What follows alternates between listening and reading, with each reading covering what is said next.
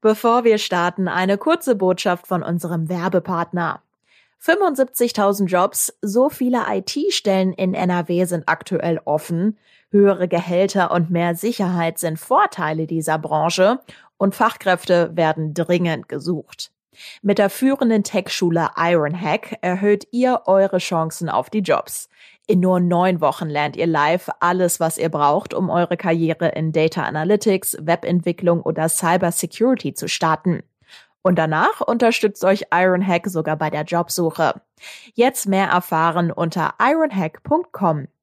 Und jetzt geht's los mit dem Aufwacher. Die Unis ja, stehen im Moment weit zurück hinter dem, was in anderen Teilen des öffentlichen Lebens schon wieder möglich ist.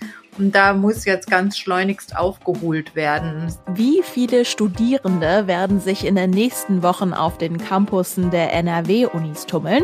Das ist heute noch unklar, denn eine umfassende Kontrolle von 3G scheint für die Unis offenbar unmöglich. Was ist das Problem? Rheinische Post Aufwacher. News aus NRW und dem Rest der Welt. Hi zusammen, mein Name ist Anja Bölker. Willkommen in dieser neuen Woche und die meistern wir natürlich gemeinsam. Und wenn euch der Aufwacher gefällt, dann erzählt doch euren Freunden und eurer Familie davon.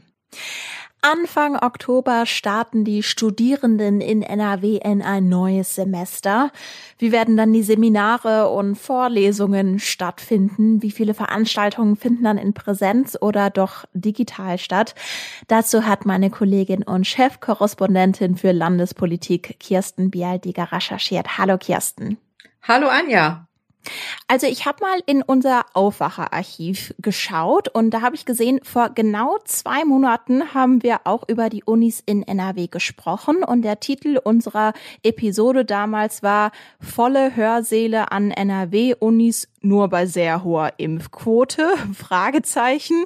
Und die Linie war damals, 80 Prozent der Studierenden und Mitarbeiter der Unis müssten geimpft sein, damit Präsenz wieder komplett gefahren werden kann. Haben wir jetzt acht Wochen später vielleicht diese Impfquote erreicht? Ja, also das Problem ist gelöst, aber äh, kleiner Cliffhanger, es treten jetzt andere auf. Aber der Leiter der Hochschulrektorenkonferenz Lambert Koch hat äh, mir gesagt, es sind über 80 Prozent der Mitarbeitenden und Studierenden wohl geimpft sind und dass das nicht mehr sein Problem ist. Also da sieht er gar keine Schwierigkeiten. Okay, da muss ich dann natürlich direkt nachhaken, weil das war ja quasi die Prämisse, aufgrund dann Präsenzunterricht wieder in Gänze mhm. ermöglicht werden mhm. sollte. Was kommt denn jetzt Neues dazu, was man dann quasi vor acht Wochen noch nicht wusste? Ja, also wie du gesagt hast, die Zeit ist ja weitergegangen, die Inzidenzzahlen sind runtergegangen, aber man hat landesweit ja die 3G-Regel eingeführt. Das heißt, genesen, getestet, geimpft. Das gilt auch nach der Corona-Schutzverordnung für die Universitäten. Das hat mir auch jetzt noch einmal die Kultus- und Wissenschaftsministerin bestätigt, dass äh, 3G eigentlich auch für die Hochschulen gelten soll. Und da sagt nun Herr Professor Dr. Koch, dass das nicht möglich ist. Also, dass es nicht möglich sein wird, zu kontrollieren, ob die Studierenden geimpft, getestet oder genesen sind. Er sagt schon, Hochschulen mit äh, 30.000 Studierenden müssten dann bis zu 100.000 3G-Kontrollen pro Tag vornehmen, wenn die Studierenden zwei bis drei Veranstaltungen besuchen. Dann kommt ja noch hinzu, dass sie sich auch mal in der Bibliothek aufhalten, in der Mensa oder Hochschulsport Sport betreiben. Und ähm, durch diese Prüferei würden sich dann so lange Schlangen in den äh, Gängen vor den großen Hörsälen bilden, dass man noch auch zusätzliches Personal einstellen müsste. Und Koch hat nun äh, an den Gesundheitsminister Laumann von der CDU appelliert, dass 3G zwar Pflicht bleibt, aber dass die Unis sozusagen eine Sonderregel bekommen, und mit Stichprobenkontrollen arbeiten dürfen. Diese Entscheidung ist aber noch offen. Gehen wir also jetzt mal von dem jetzigen Stand aus, also wenn Präsenz nicht möglich sein könnte, weil die Kontrollen nicht bewältigt werden könnten. Fallen wir dann auf das alte System zurück, also komplette Digitallehre? Nein, also da sagen alle Seiten übereinstimmend, dazu wird es nicht mehr kommen. Es wird schon überwiegend wieder Präsenzlehre möglich sein. Diese Frage von 3DG-Testungen bezieht sich vor allem auf die großen Vorlesungen und kleinere Seminare oder kleinere Vorlesungen könnten auch stattfinden. Da sieht niemand auch einen Weg daran vorbei. Also das ist den Studenten einfach nicht mehr zuzumuten, nach drei Semestern ausschließlich im Distanzunterricht, im Distanzmodus, dass sie jetzt noch ein weiteres Semester nur zu Hause hocken vor den Bildschirmen. Also das möchte tatsächlich niemand. Es wird auf jeden Fall mehr Präsenzlehre geben. Wie hoch der Anteil steigt, das möchte aber auch im Moment niemand konkret sagen. Okay, welche Vorbereitungen muss denn dann jetzt in den letzten Wochen, wir haben jetzt Mitte September, die Landesregierung noch vornehmen?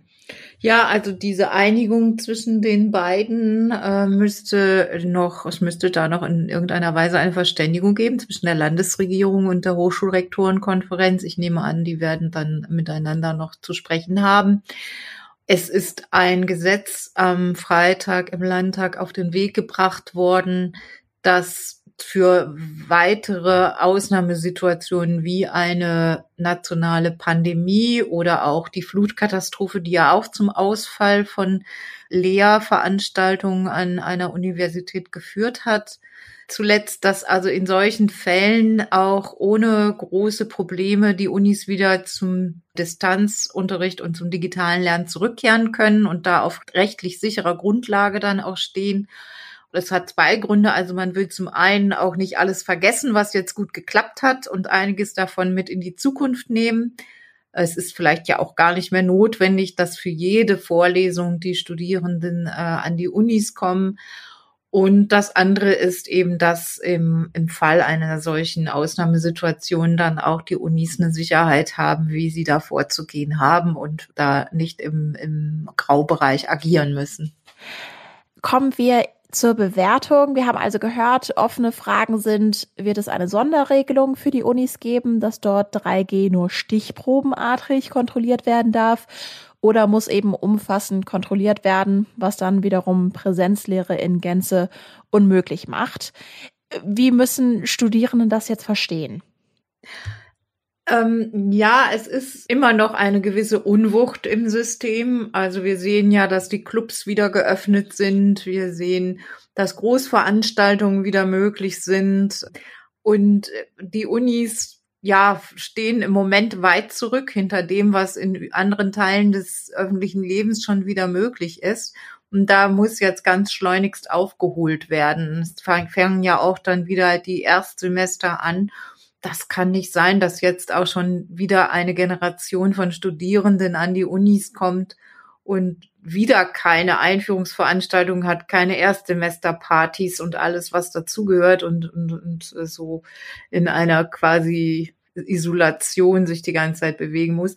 Also da muss dringend, muss an den Unis etwas geschehen. Ich habe ein wenig Sorge, dass dieses Gesetz, das der Landtag verabschiedet hat, doch auch ein Schlupfloch lässt, dass man immer wieder die Digitallehre bemüht, auch in Fällen, wo das vielleicht nicht sinnvoll wäre oder auch gar nicht erforderlich.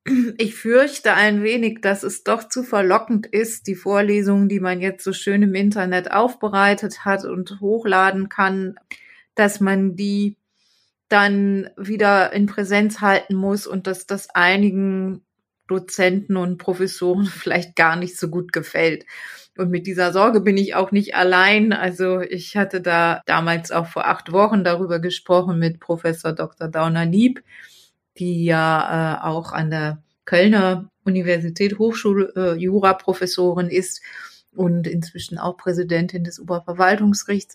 Und sie sah das ähnlich. Also sie sagte auch, man muss da sehr aufpassen, dass jetzt nicht die Digitallehre überhand nimmt und sozusagen das Studenten- und Unileben kaputt geht und äh, die, die Unis äh, nachher nicht mehr wiederzuerkennen sind. Und sie brachte noch einen anderen Aspekt ins Spiel und sagte, die Professoren müssen auch schauen, dass sie sich nicht überflüssig machen als Lehrende, ähm, wenn sie dazu sehr auf digitale Formate zurückgreifen.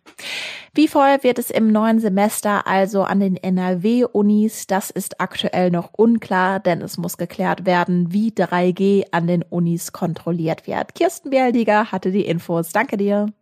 Sehr gern. Und wir bleiben noch beim Thema Bildung und Corona und wir sprechen über Klassenfahrten und die sind für viele Schülerinnen und Schüler in NRW ja absolute Highlights. Also in meiner Schulzeit war auch die Englandfahrt in der achten Klasse nach London richtig, richtig gut. Und die Klassenfahrten sind aktuell sogar erlaubt, aber die Sorge vor Ansteckungen unter den Kindern ist natürlich groß und bei den Regeln gibt es offenbar Diskussionsbedarf. Politikredakteur Martin Kessler ist jetzt hier und hat einen aktuellen Fall dabei. Hallo Martin. Hallo Anja. Ja, im Aufwacher sind die Schulen regelmäßig Thema. Im Fokus sind oft Probleme, wenn es zum Beispiel um Testungen geht, wenn es um die Quarantäneregeln geht. Jetzt wird die Organisation einer Klassenfahrt in Pandemiezeiten wahrscheinlich nicht die einfachste sein. Was sind denn da die Voraussetzungen? Ja, tatsächlich, Corona-Pandemie verändert hier alles. Also grundsätzlich sind jetzt in diesem Schuljahr erstmalig wieder Klassenfahrten erlaubt. Das ist ja ganz erfreulich für die Kinder und für die Jugendlichen. Aber es gibt doch offenbar nicht ganz eindeutige Regeln. Die Schulministerin schreibt vor, dass sich die Kinder testen lassen müssen und dass die Eltern, falls es eine Infektion gibt, für den Rücktransport der Kinder und Jugendlichen verantwortlich sind. Jetzt gibt es einen Fall im Oberbergischen Kreis in der Gemeinde Nümbrecht. Da haben die Eltern gesagt, ja, diese Antigentests und diese Selbsttests, die sind uns irgendwie zu unsicher, vor allem wenn wir dann womöglich die Kinder zurückholen müssen und haben gesagt, wir machen einen PCR-Test, hatten ein Labor, auch die ihnen das angeboten haben. Und dann wollten sie am letzten Freitag, vergangenen Freitag, in der ersten Stunde die Kinder alle testen. Und dann hat die Schulleitung gesagt, geht nicht, ist nicht erlaubt. Das Schulministerium sagt, Selbsttests reichen aus und wir können dafür nicht Unterricht opfern. Also fand dieser PCR-Test nicht statt und die Eltern waren einigermaßen aufgebracht, weil sie sich jetzt doch deutlich unsicherer fühlen. Naja, aber das ist ja jetzt nicht von der Hand zu weisen, dass PCR-Tests sicherer sind als Schnelltests, gerade wenn so eine Klasse von bis zu 30 Kindern auf einen Trip fährt. Also die Angst der Eltern, dass die Voraussetzungen also nicht optimal sind, das ist doch nachvollziehbar, oder? Das ist, finde ich, auch nachvollziehbar. Vor allem, wenn die Eltern auf eigene Kosten das machen wollen.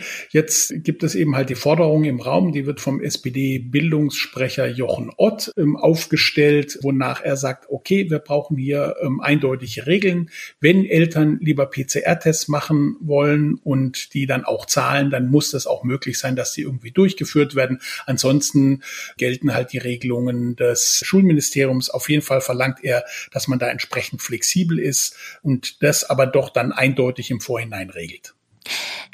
Wie siehst du das denn? Also wir sagen ja beide, Klassenfahrten an sich sind gut. Andererseits ist es vielleicht ja etwas unpassend, auf eine Klassenfahrt zu fahren, wenn gleichzeitig irgendwie Schüler und Schülerinnen in den letzten Monaten Schulstoff verpasst haben.